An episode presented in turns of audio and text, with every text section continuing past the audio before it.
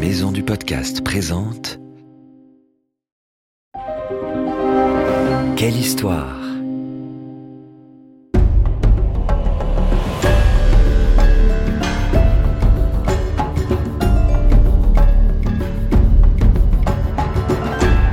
Entre dans la légende. Ulysse, Athéna, Thor, Anubis, le roi Arthur et bien d'autres. Quelle histoire te fait découvrir les mythes et légendes du monde entier comme tu ne les as jamais entendus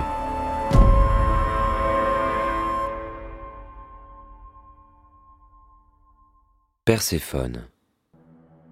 Sais-tu que les parents de Perséphone sont de grandes divinités grecques? Sa mère, Déméter, est la déesse de l'agriculture et des moissons. Son père, Zeus, est le dieu du ciel et de la foudre, et c'est même le roi des dieux. La fillette grandit en Sicile, une île sauvage de Méditerranée, où sa maman lui apprend tout ce qui touche à la culture des céréales, du blé notamment, et des légumes. Regarde bien, lorsque les tomates sont bien rouges, tu peux les cueillir car elles sont mûres. Jamais quand elles sont vertes. Perséphone écoute, ravie de cette vie dans la nature. Au fil des ans, Perséphone devient une très belle jeune fille. Elle passe tout son temps avec ses amis, les Océanides, des déesses vivant dans les cours d'eau. Un jour, elles partent se promener dans la plaine d'Ena, réputée pour ses oiseaux et ses fleurs sauvages. Nous ferions mieux de rentrer, la nuit va bientôt tomber, dit l'une d'elles. Oui, oui, mais regardez ce narcisse tout blanc là-bas. Je vais le cueillir et l'on rentre, promis, lui répond Perséphone. Soudain, à l'endroit où elle se tient, le sol s'ouvre et elle disparaît dans le gouffre.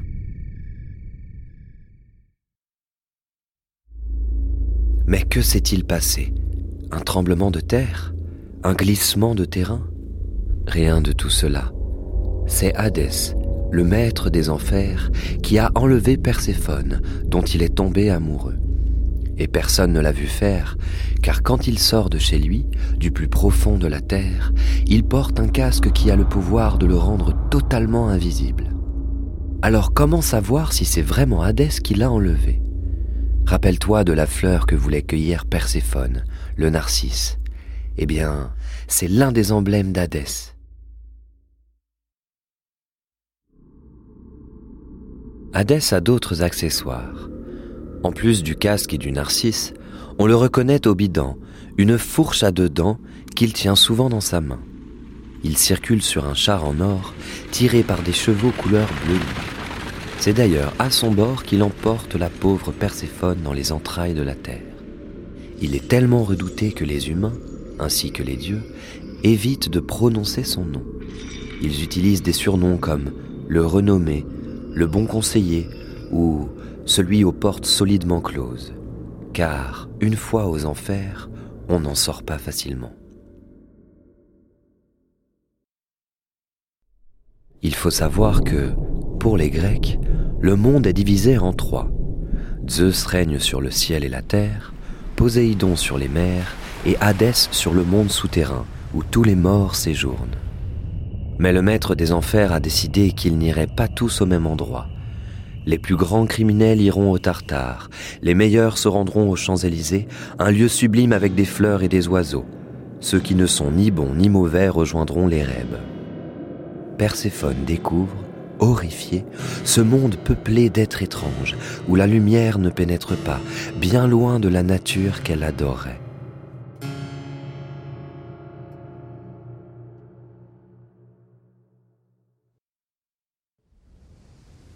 Hadès a enlevé notre héroïne parce qu'il l'aime et veut l'épouser.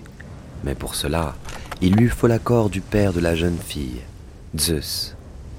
Alors il va le trouver. Je te demande la main de Perséphone. Je souhaite en faire mon épouse et je saurai la rendre heureuse. Le roi des dieux est bien ennuyé. Ne sachant pas quoi faire, il lui demande d'attendre un peu. Si Zeus hésite tant, c'est parce qu'il doit aussi obtenir l'autorisation de Déméter, qui ne sait toujours pas où est sa fille. Las d'attendre la réponse, le maître des enfers décide de garder Perséphone captive. Pauvre Déméter, ce fameux après-midi, ne voyant pas sa fille revenir, elle s'est beaucoup inquiétée. Elle a questionné les dieux qu'elle a croisés, mais personne n'a osé lui dire ce qu'il s'est passé. Alors, pendant neuf jours et neuf nuits, sans s'arrêter, elle l'a cherché, mais aucune trace nulle part. Finalement, Hélios, le dieu du soleil, lui apporte son aide. Je viens de parcourir toute la terre sur mon char avec mes fidèles chevaux, et je n'ai pas vu ta fille. Elle ne peut être qu'à un seul endroit, sous la terre, chez Hadès. Quel choc Perséphone, aux enfers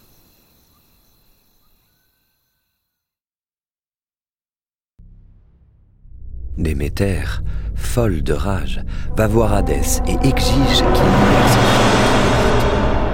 Comme il refuse, elle menace de quitter l'Olympe, le mont où vivent les dieux sous la direction de Zeus. Elle reproche d'ailleurs à ce dernier la façon dont il a agi. Comment toi, le père de notre fille, as-tu pu me cacher la vérité? Tant qu'Hadès n'aura pas libéré Perséphone, je ne remplirai plus mon rôle de déesse de l'agriculture. Tant pis. Zeus sait bien ce que cela signifie. La terre, asséchée, ne va plus produire de récolte et les humains vont mourir de faim.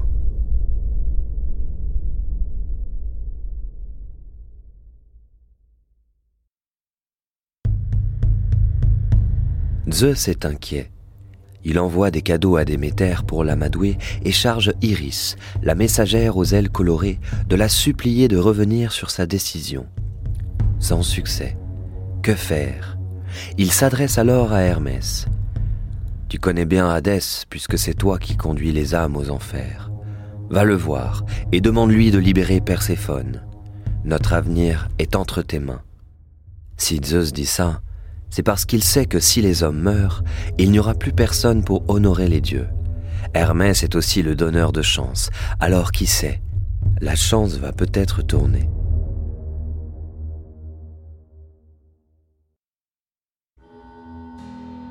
Hermès descend dans les profondeurs de la terre et discute avec Hadès. Le maître des ténèbres accepte de libérer Perséphone à une condition. Elle doit avoir respecté la loi des enfers c'est-à-dire n'avoir consommé aucune nourriture du monde souterrain. Notre héroïne affirme ne rien avoir mangé depuis son arrivée, car elle était trop malheureuse et cela lui a coupé l'appétit. Hadès accepte de la laisser partir. Alors qu'elle monte sur le char d'Hermès, un jardinier s'exclame. Elle ment Je l'ai vue manger des graines de grenade Perséphone doit rester au royaume des morts.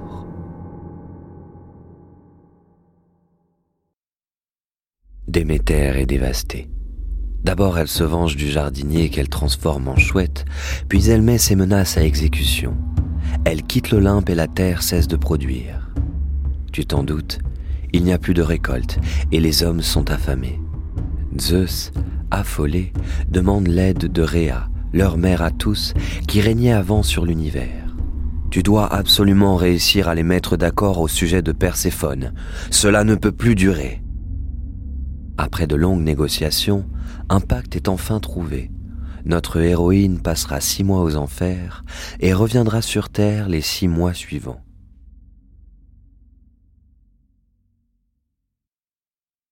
Cette organisation semble convenir à Perséphone, qui accepte alors d'épouser Hadès. Et elle prend son rôle de reine des enfers très au sérieux. Assise aux côtés de son mari, sur le même trône, elle tient toujours une torche pour éclairer les ténèbres. Elle porte également un épi de blé et un coq, signe du renouveau, ainsi qu'une grenade, souvenir de celle dont elle a mangé les graines. Si Perséphone peut se montrer aussi impitoyable et redoutable que Hadès, par moments elle peut être aimable et bienfaisante. Deux facettes d'une même personnalité. Tu vas voir.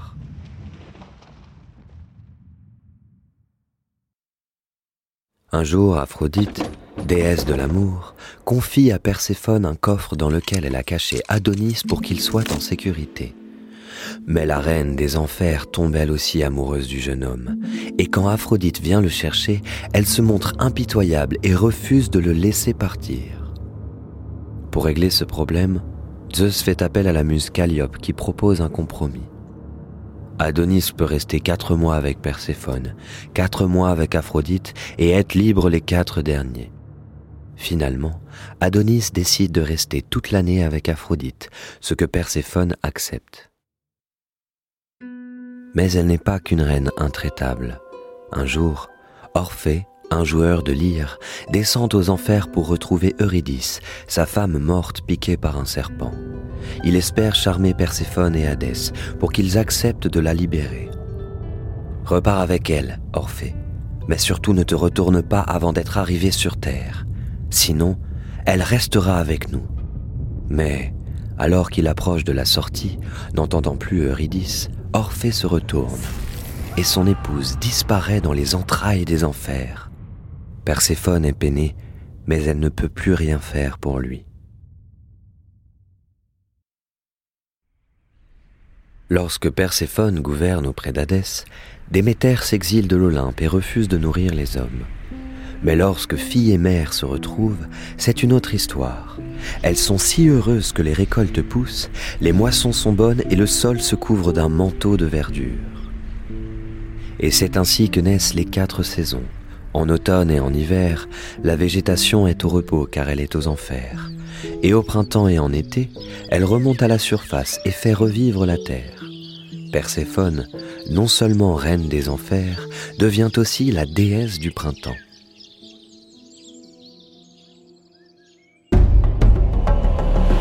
On espère que cette histoire t'a plu et qu'elle t'a donné envie d'en découvrir plein d'autres. C'était Mythes et légendes, une série audio adaptée de la collection de livres des éditions Quelle Histoire.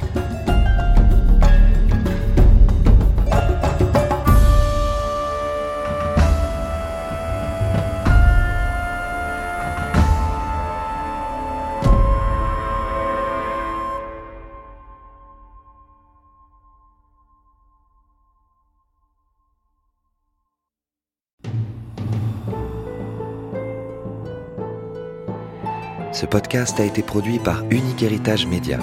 Retrouve toutes les informations sur maisondupodcast.fr.